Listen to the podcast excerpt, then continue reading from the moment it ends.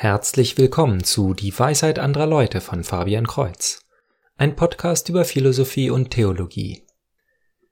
In Episode 129 geht es um Sedisvakantismus.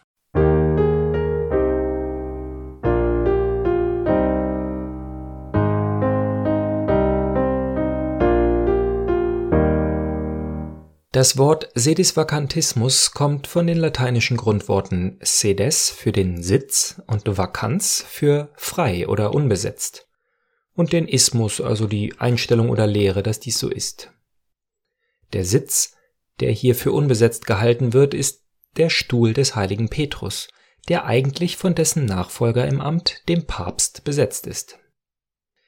Sedisvakantismus ist also die Meinung, dass der Papst in irgendeiner Form unrechtmäßig ins Amt gekommen ist und nicht Papst genannt werden sollte.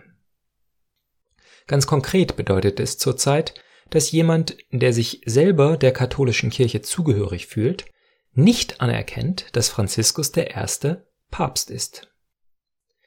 Ich glaube, die meisten, die diese Position halten, und es sind nicht gerade wenige, meinen, dass der letzte rechtmäßige Papst Pius XII. oder vielleicht sogar der Zehnte war. Also seit Johannes dem 23., der 1958 gewählt wurde, die Kirche ohne rechtmäßigen Papst ist. Ein tragisches Beispiel dafür war Papst Michael I., ein amerikanischer Mann, der von einem altkatholischen Bischof geweiht wurde und von einer Konklave von sechs Leuten, darunter seinen Eltern und er selber, zum Papst gewählt wurden. Papst Michael ist letzten August überraschend gestorben. Gott sei seiner Seele gnädig. Gegenpäpste kennen wir ja eigentlich aus dem Mittelalter. Es gab in vielen Jahrhunderten einige, doch die meisten finden sich im zwölften Jahrhundert, in dem es elf Gegenpäpste gab. Zu der Zeit war das Papsttum ein heiß umkämpftes politisches Amt und durch Machtspiele und große Summen von Geld vergeben. Da haben wir Papst Benedikt IX., der als 20-Jähriger die Nachfolge seines Onkels angetreten hat. Er war aber sehr unbeliebt bei den Römern, so dass er schließlich fliehen musste. Bald darauf kehrte er aber mit seinen Befürwortern zurück und setzte den in der Zwischenzeit gewählten Silvester III. ab.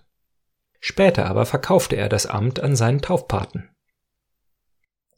Dabei möchte ich betonen, dass im Gegensatz zu Papst Michael I. dieser Benedikt IX. dreimal legitimer Papst war und nicht etwa Gegenpapst. Es gab Revolten und Machtspiele, aber er steht auch heute dreimal in der Liste der römischen Päpste. Heute ist die Situation etwas anders, denn wir moralisieren lieber, statt mit Schwertern zu kämpfen.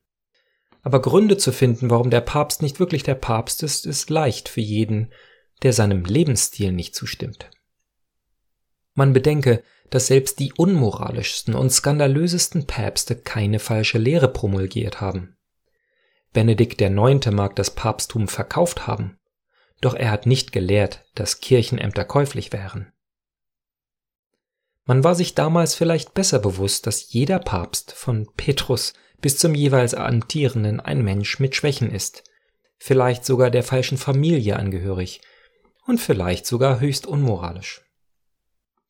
Zunächst wurde dagegen eine Revolte angestiftet, doch einige Jahrhunderte später, zur Zeit Luthers, war dies nicht mehr möglich. Und da ist die Idee geboren, dass man mit Worten und Argumenten über den Papst herzieht. Man weist auf schlechte Entscheidungen hin und deklariert, dass nicht nur das Papsttum, sondern die ganze Kirche fehlgelaufen ist.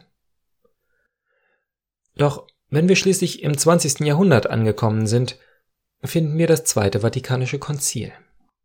Was kann man tun, wenn man mit den Lehren des Konzils, die von mehreren Päpsten ratifiziert wurden, nicht zustimmt?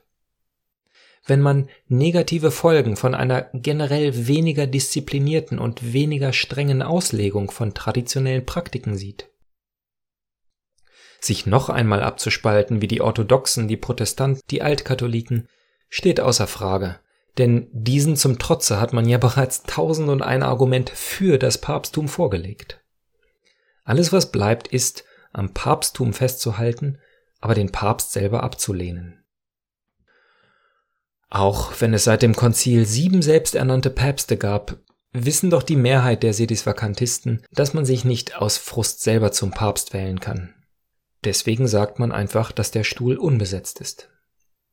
Man findet sie in den verschiedensten Splittergruppen, doch die wohl größte davon ist die Priesterbruderschaft von Pius X., die 1970 von Erzbischof Marcel Lefebvre gegründet wurde. Trotz großer Bemühungen, insbesondere von Papst Benedikt XVI., Josef Ratzinger, sind sie noch immer in einem de facto Schisma. Und es ist nicht so, dass sie nicht viele Argumente finden würden. Papst Franziskus ist als Jesuit bereit, jeder Regel eine Menge Ausnahmen zuzulassen, glaubt fest daran, dass Kompromisse geschaffen werden, indem man viele Zugeständnisse macht, und im Gegensatz zum deutschen Benedikt XVI. sehr unpräzise und lax in seiner Ausdrucksweise. Er kann legitim kritisiert werden, zum Beispiel, dass er zugelassen hat, dass sich Gläubige aus Amazonien im Vatikan vor einer Holzstatue namens Pachamama niedergeworfen haben, er viele unüberlegte Äußerungen in Flugzeuginterviews gab und die Entscheidung des verantwortlichen Bischofs übergangen ist, einigen Politikern die Eucharistie vorzuenthalten, weil sie im Amt unbeschränktes Recht auf Kindermord vertreten. All diese Aktionen zeigen zumindest eine geringe Wertschätzung für Regeln, die ja eigentlich zum Schutz des Glaubens und der Gläubigen gemacht wurden. Doch kann man dies mit Benedikt IX. oder den noch schlimmeren mordenden, politisierenden und geldgierigen Renaissancepäpsten vergleichen? Kann man dies mit den Fehlern vom heiligen Petrus vergleichen, der den Herrn persönlich gekannt und dennoch dreimal verleugnet hat und später von Paulus konfrontiert werden musste, weil er entgegen seiner eigenen Lehren den Nichtjuden die Tischgemeinschaft verweigert hat? In dieser Welt kommt mit allem Guten auch etwas Schlechtes. Mit Kinderlachen kommt Geschrei, mit Einfluss kommt Missbrauch, mit Vertrauen kommt Verrat. Je besser die Sache, desto schlimmer, was der Teufel oder wir Menschen selber daraus machen. Ich kann die Position verstehen, dass man dann gleich das Kind mit dem Bade ausschütten will. Weil es kein menschliches Amt geben kann, das nicht von unserer simplen Sündhaftigkeit beschädigt werden kann, dann soll es gar keinen Papst geben. Das ist, als würde man katastrophal schlechte Lebensgemeinschaften sehen und deshalb das Sakrament der Ehe für wertlos deklarieren. Oder als würde man Kinder im Mutterleib töten, weil Mütter finanzielle Probleme bekommen könnten. In der Mathematik nennen wir dies die triviale Lösung, da jedes Polynom ohne konstanten Term die Null als uninteressante Lösung hat.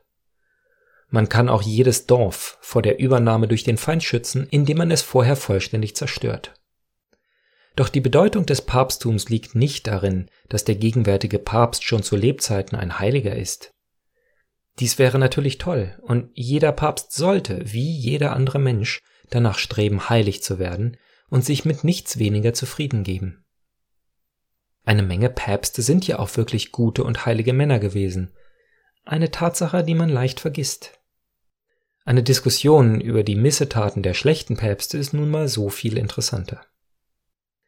Nein, das Papsttum, sogar das schlechte Papsttum, zeigt uns diese Dinge. Erstens, Christus ist König und mit Königtum kommt Hierarchie. Zweitens, Einheit durch freiwillige Unterwerfung unter eine Macht außerhalb von uns selber. Drittens Sicherheit in kontroversen Glaubensfragen. Und viertens Nahbarkeit. Keine andere christliche Gruppierung hat diese Vorteile. Doch ein Dogma von allgemeiner päpstlicher Coolheit gibt es noch nicht. So wie es zu jedem Guten das Schlechte seines Mangels gibt, deutet jedes Schlechte auch auf sein Gutes hin, dessen Mangel es ist.